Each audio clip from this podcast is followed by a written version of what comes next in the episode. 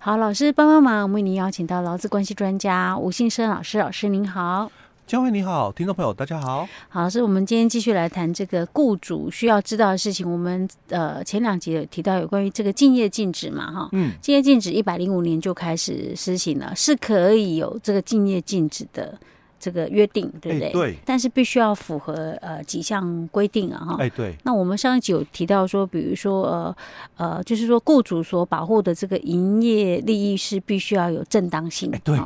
你不可以是违法的哦。对，你不可以随便那个乱讲说，哎、欸，我这个有那个 呃又需要保护，然后就随便签。可能你有赚钱的商机，嗯，可是这个赚钱的商机是要合法的。哦哦哦。对。哦，所以是违法的，不行，违法就不行。比如说，假设我做毒品 好了，这个就是违法。对 对对。OK，然后再来就是那个呃，就是可能员工他是他的职位或者是职务。嗯哦，他必须要会接触到这些营业、欸、特殊性，对、哦，高阶主管一定会是接触嘛，因为可能要讨论、嗯、哦。对，那可能他不是高阶主管，嗯，但是他可能他的工作性质性质哦、嗯，他是会接触到的。你总不能说每一个进来的全部都都高阶主管？那他们讨论底下要有人执行呢、啊。OK，还有再来就是我们呃上一集有提到说，就是有关于这个竞业禁止的这个期间呢，哈，嗯，最长不可以超过两年，嗯，那当然两年以内的都看你怎么去约定了。哎、欸，对、嗯，哦，那你如果要中途解约哦，是。哦，其实就法规的角度来看，嗯，它好像是没有提到哦，嗯、但是从我们的这个就是民法的一个角度来看，就是你们。双方意思表示一之后，约定期间就是两年哦、或者约定期间就是一年嘛。那如果中途有人违约了嘛，嗯，那另外一方他是同意吗？嗯、如果不同意的话，嗯、那应该就要按照合约精神来走哦。所以像假设那种约定的时候，可能他必须要再多加一条。哎，对，万一如果不需要，就是的话，可能雇主看看要怎么样再，对对对，可能会比较好，对不对？对，没错、okay, 没错。好的，好，老师，那我们今天继续，嗯嗯。那接下来我们就来谈区域的问题哦、嗯。那因为我们的母法有提到，就是第三款哦，他说这个竞业禁止的期间、区域哦，那还有职业活动的范围哦，以及就业对象哦，要有合理的范畴哦。但所以我们在细则的七之二里面哦，就有针对这个合理性的一个范畴哦，我们有做了一些说明哦。嗯，那在这个第二款里面，他又解释了区域的部分。嗯哼，他说这个竞业禁止的一个区域哦，应该以原雇主实际营业活动的范围为限哦。所以这里哦，他谈的是营实际营业活动的一个范围，而不是你公司登记的范围。我公司登记在宜兰县哦哦，那我就竞业禁止你宜兰县哦。但是他说实际营业活动的范围，所以如果我双北也有这个。营业活动，嗯，那我可能也禁止你就是双北的区域喽哦、嗯，所以它这个范围是比较广义的哦，广义的一个部分哦。那这样的话，等等于说很多的这个约定呢哦，嗯，就会产生有一些很矛盾的一个部分。那如果我竞业禁止范围很广，对啊，我可能假设我是那种我有跟欧洲合作啊，嗯，我跟美国合作啊，哎、欸，对，我跟非洲也有合作。那不就全球了？对，五大洲都合作好了哦。那这个部分就会变成说，它在这个竞业禁止的一个区域的部分哦，它是以实际营业活动范围为限，而不是以公司登记的一个范范围哦。所以它范围是比较广的一个部分哦。嗯。好，那这个我们先停住哦，等一下再继续说明哦。那因为其实这个在之前的讨论里面哦，就有提到，就是说，那到底。它如果范围太广哦，那会不会就是说不有些区域啦哦是无效的一个问题在哦？那这是在实务上的讨论是有曾经讨论过的哦。那我们先不讨论这个这一段，我们接着再讨论是下一个问题哦，就是说这个职业活动的一个范围哦。嗯，那他提到就是说职业活动范围应该要具体明确哦。而且是与老公原职业活动的一个范围相同或类似。那其实这句话里面又当初也有很大的一个讨论空间哦。他说，这个要跟老公原活职业活动的一个范围哦相同或类似，所以代表的意思就是，那我今天如果从事的一个工作是跟我以前都不太一样的哦。比如说我是以前做研发，嗯，那我现在是做别的公司了哦，嗯、我去做包装，嗯、不同的吧？对啊，完全不一样的吧？啊、那所以我应该可以吧？嗯，因为你的规定里面是讲这样，嗯，哦，就是说要跟我原来的职业活动范围哦，嗯，相同或类似。对呀、啊，按照这两，我们老师刚刚举的那个例子，两个性质差很多呢。哎，对，这样感觉上应该是可以啊。所以，所以接着我们就看哦，嗯，他第四款他说到了，他说，竞业禁止的一个就业的一个对象哦，嗯、应该要具体明确。一样，三跟四都是讲说哦，你要讲清楚啦，嗯，哪些工作我不能做，哪些公司我不能去哦，嗯、他都是讲说你要讲清楚哦，嗯，而且要跟。原雇主的这个营业活动的相同哦，嗯，或者是有竞争的一个关系者为限哦，嗯，那我们就问题就来了，嗯，假如我今天台积电，嗯，我离职了，嗯，那我可不可以去？我可不可以去联电上班？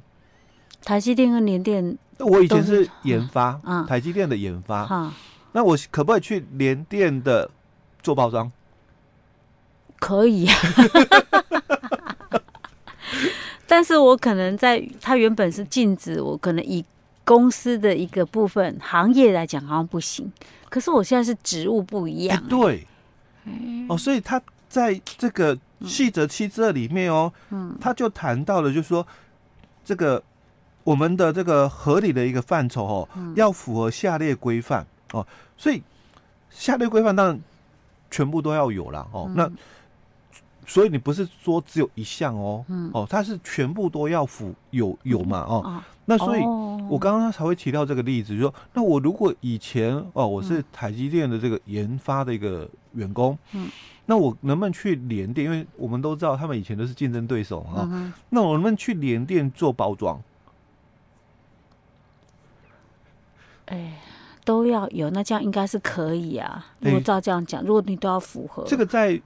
实物的一个探讨里面哦，哈有些与的这个法官的一个认定或者学者认定了哦，哈他就觉得说，哎，如果就字面上的一个解释来看，哈没有违反规定啊，嗯，呃，因为你你的这个职业活动这个范围哦，嗯，没有相同哈。或类似，因为以前是研发嘛，嗯，那现在是包装，嗯，哦，虽然你是有到了我们所讲的这个。竞争对手，因为这个公司你不能去啊。可是你去了之后，你你不是工作内容性质不一样。哎，对，嗯，哦，所以这个是之前哦有有讨论的一个部分哦。所以这个的竞业禁止一个部分哦，其实规范要很清楚啦哦，不然很容易会有一些的一个误会产生。可是老师，你刚刚讲说，像他比如说连那个公司，比如说范围啊、对象都要列出来。嗯嗯。假设我今天好不好？这是新的一家公司。那可能他离职的时候，原本公司也没办法去列那个对象啊，对不对？没列举到。哎呀，新成立的，或者员工自己 成立。我我可能不是马上成立，对，我可能一段时间之后觉得我自己成立的哦。那这个其实都有很大的一个探讨的一个空间了哦。好，那接下来他又谈到的是这个母法里面的哦第四款哦，他说这个。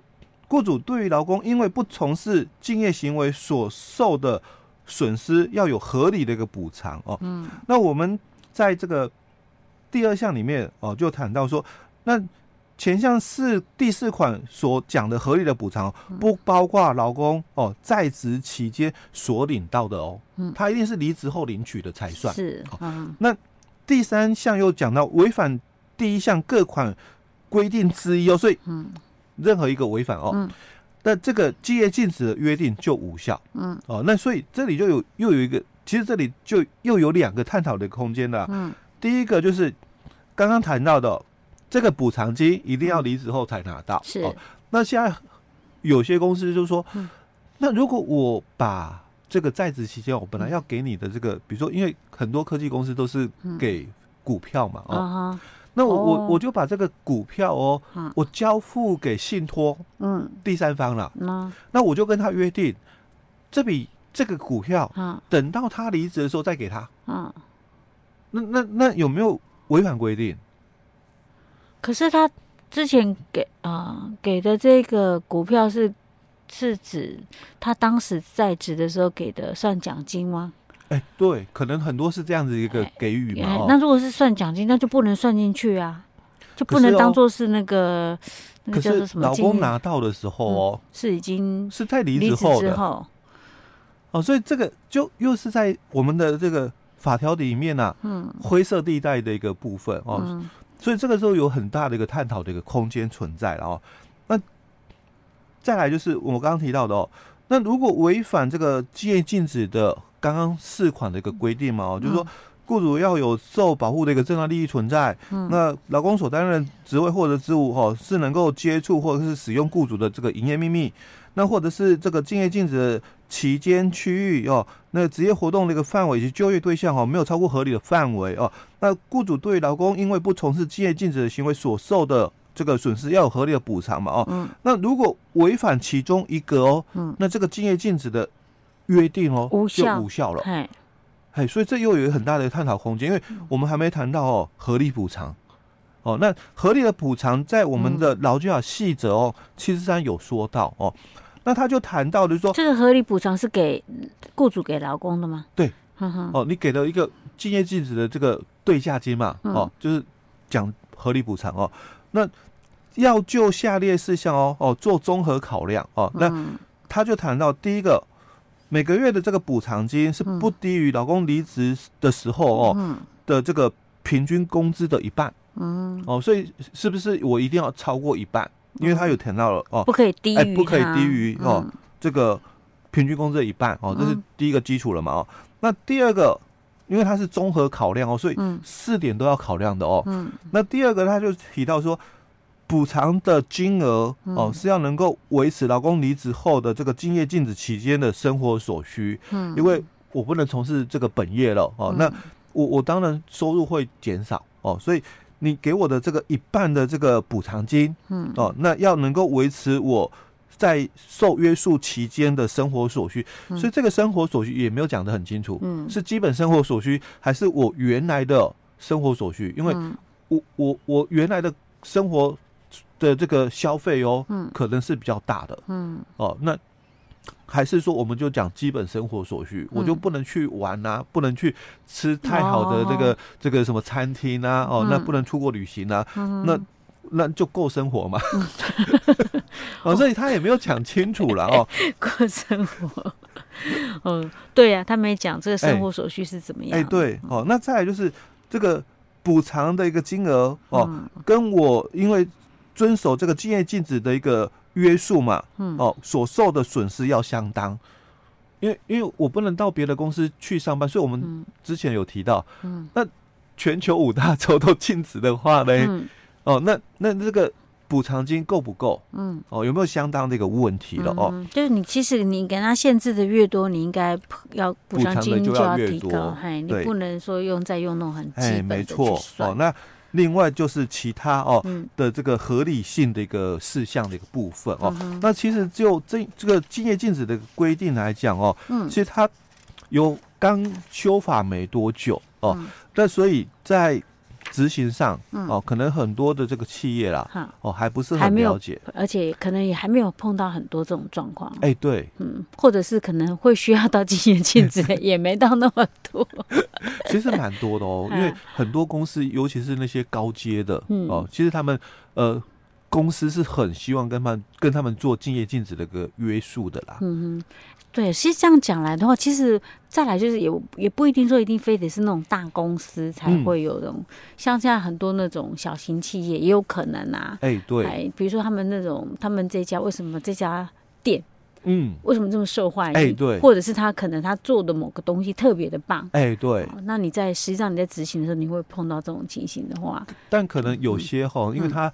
还是一家店面的时候，有很多是什么手艺的部分哦。可是当它发展成这个连锁连锁的时候，它很多东西它就必须提供出去。嗯，所以它就很需要这个敬业禁止的一个约束了。哦，OK，好，老师，我们今天讲到这儿哦。好。